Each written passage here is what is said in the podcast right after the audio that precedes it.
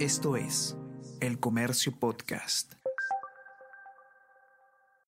Hola, hola, ¿cómo están? Buenos días, espero que hayan amanecido bien. Está con ustedes Ariana Lira y hoy tenemos... Tenemos que hablar con Ariana Lira.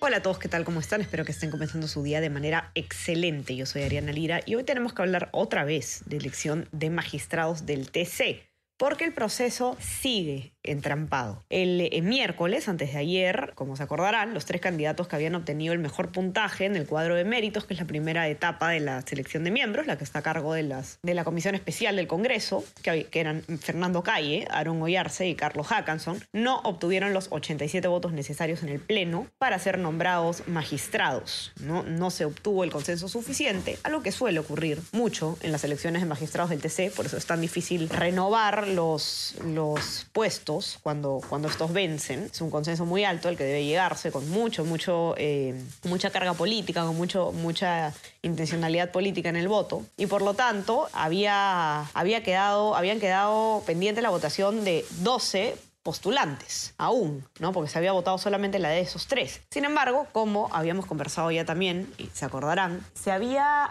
había un, tema judicial que había puesto en jaque este proceso de elección de miembros eh, del TC, ¿no? Eh, un, eh, el Poder Judicial admitió a trámite una demanda de amparo que lo que busca es anular el proceso que lleva a cabo el Congreso de la República para elegir a los, a los nuevos tribunos. Y la jueza que admitió a trámite este, este pedido de amparo también concedió una medida cautelar que ordena que el Congreso suspenda, por lo menos temporalmente, hasta que se, se resuelva el amparo, este proceso. ¿no? Es decir, que lo ponga en suspenso. Y ahí pues es que entró toda la discusión de si el Congreso debía acatar esta decisión judicial. Ellos decían que no, en su gran mayoría, porque pensaban que esta, eh, esta decisión judicial estaba interfiriendo en, lo que es un fuero, un fuero constitucional del, Congreso, lo cual es cierto, ¿no? El Congreso constitucionalmente tiene el derecho a elegir a los magistrados del TC, eso es así por constitución. Entonces eh, la gran pregunta era si eh, debían eh, continuar con el proceso o acatar la sentencia judicial, ¿no? De hecho,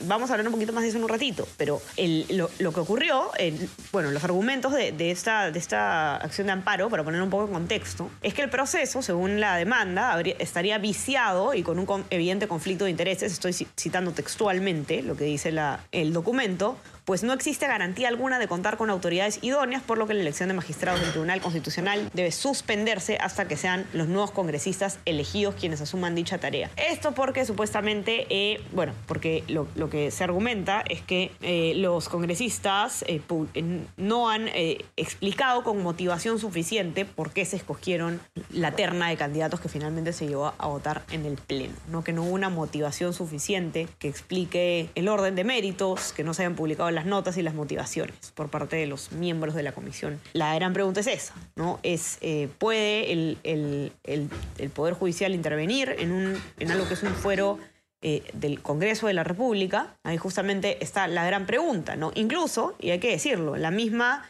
Eh, presidenta del Congreso, Mirta Vázquez, además legisladora del Frente Amplio, que fue uno de los únicos tres partidos que se opuso a continuar con el proceso, ella misma reconoce y, lo dijo textualmente, la cito, que la sentencia, la, decisión del Poder Judicial es una clara injerencia sobre las atribuciones del Congreso. La misma Mirta Vázquez lo reconoce. Sin embargo, lo que dice Vázquez es que esto se tiene que defender como se debe, que es como usando los recursos legales, la estoy citando, y la ley y no pasando sobre ella. Es decir, ella piensa que no se debe desacatar la decisión judicial, sino que se debe eh, apelar en todo caso la decisión. ¿no? Ahora, no todos piensan como Mirta Vázquez, de hecho la gran mayoría del Congreso no pensó como Mirta Vázquez y en Junta de Portavoces lo que se votó fue continuar con el proceso de elección a pesar de la sentencia del, del Poder Judicial, a pesar de la orden, pues es una sentencia del Poder Judicial de esta medida cautelar, y esta decisión de, la Junta de Portavoces se traspasó al Pleno y en el Pleno se votó y eh, se acordó por amplia mayoría, por 87 votos a favor,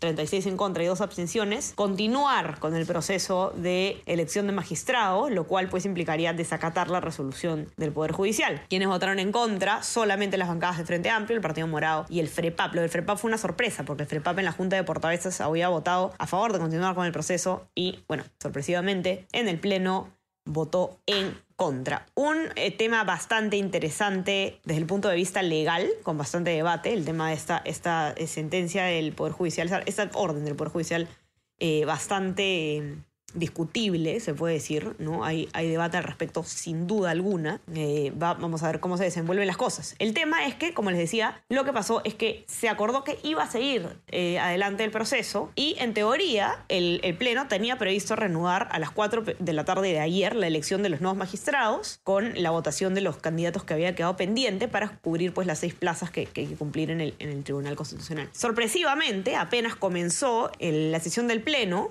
el presidente de la Comisión Especial del Tribunal Constitucional, de elección de, miembros del Tribunal Constitucional, Rolando Ruiz, pidió eh, pasar a un cuarto intermedio, pues porque consideró que, entre otras cosas, no existía consenso entre las, entre, en el Congreso para continuar con el proceso, eh, que el tema era, pues, eh, había controversia, ¿no? Que era un tema polémico, y por lo menos hasta el momento de, en que estamos grabando este podcast, esto ha quedado en stand-by de alguna manera, ¿no? El, el Pleno habría tenido que decidir si seguían o no, si se suspendía, qué iba a pasar con esta elección, pero hasta el momento que estamos grabando esto no hay respuesta. Vamos a ver si al momento que ustedes lo están escuchando en la mañana y hay algún tipo de eh, novedad al respecto. Seguimos entonces sin renovar ninguna de las plazas vencidas en el Tribunal Constitucional. La elección de los eh, vocales del TC siempre, desde, desde, desde que se creó, polémica, polémica porque es electa pues por el Congreso de la República, que es un, una entidad política, ¿no? De hecho, como lo ha hecho ver Martín Hidalgo en un informe de, eh, publicado en el Comercio,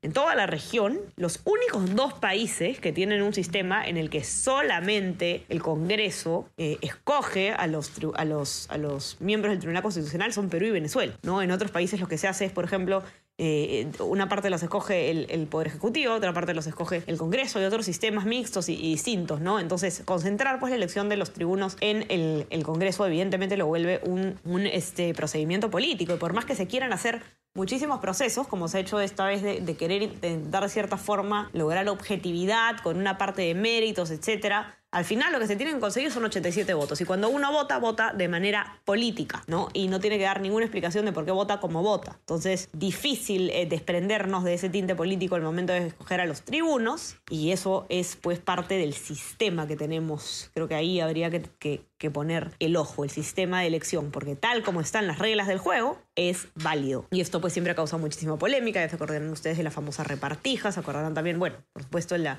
elección de magistrados del TC que, que llevó a que, a que Martín Vizcarra finalmente disuelva el Congreso. También siempre ha sido un tema, entonces, de mucho, mucha, mucha controversia. Se trató pues de que con este nuevo proceso se, se cure de alguna forma esta, esta, eh, esta, este tinte político que había en la elección y no se logró. Dieter Columbus de Fuerza Popular lo advirtió desde un principio, ¿no? Era, eh, no me acuerdo si la palabra exacta que usó fue estafa, pero más o menos eso es lo que quiso decir, ¿no? Era una estafa decir que este nuevo procedimiento iba a asegurar que se escojan los tribunos con criterios de objetividad, porque al final en el Pleno lo que se, lo que se ven son votos, ¿no? Y no importa si es que uno consiguió el primer orden de méritos en el otro proceso, el primer puesto, finalmente si es que no consigue los votos, pues no los consiguió. Eh, vamos a ver entonces qué es lo que ocurre y estar muy atentos porque los eh, magistrados del Tribunal Constitucional tienen un poder insuperable en nuestro ordenamiento jurídico, ¿no? El máximo intérprete de la Constitución. Tienen en sus manos resolver además conflictos entre los poderes del Estado, que no me cabe ninguna duda van a continuar existiendo en el quinquenio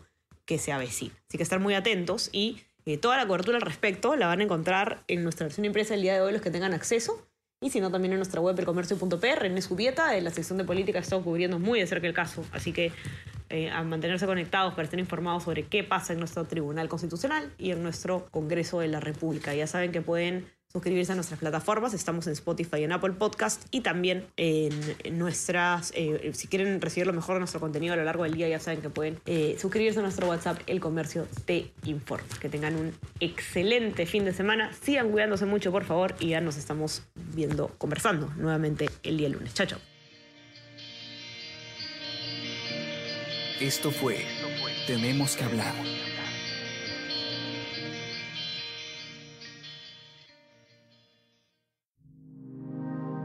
Comercio Podcast.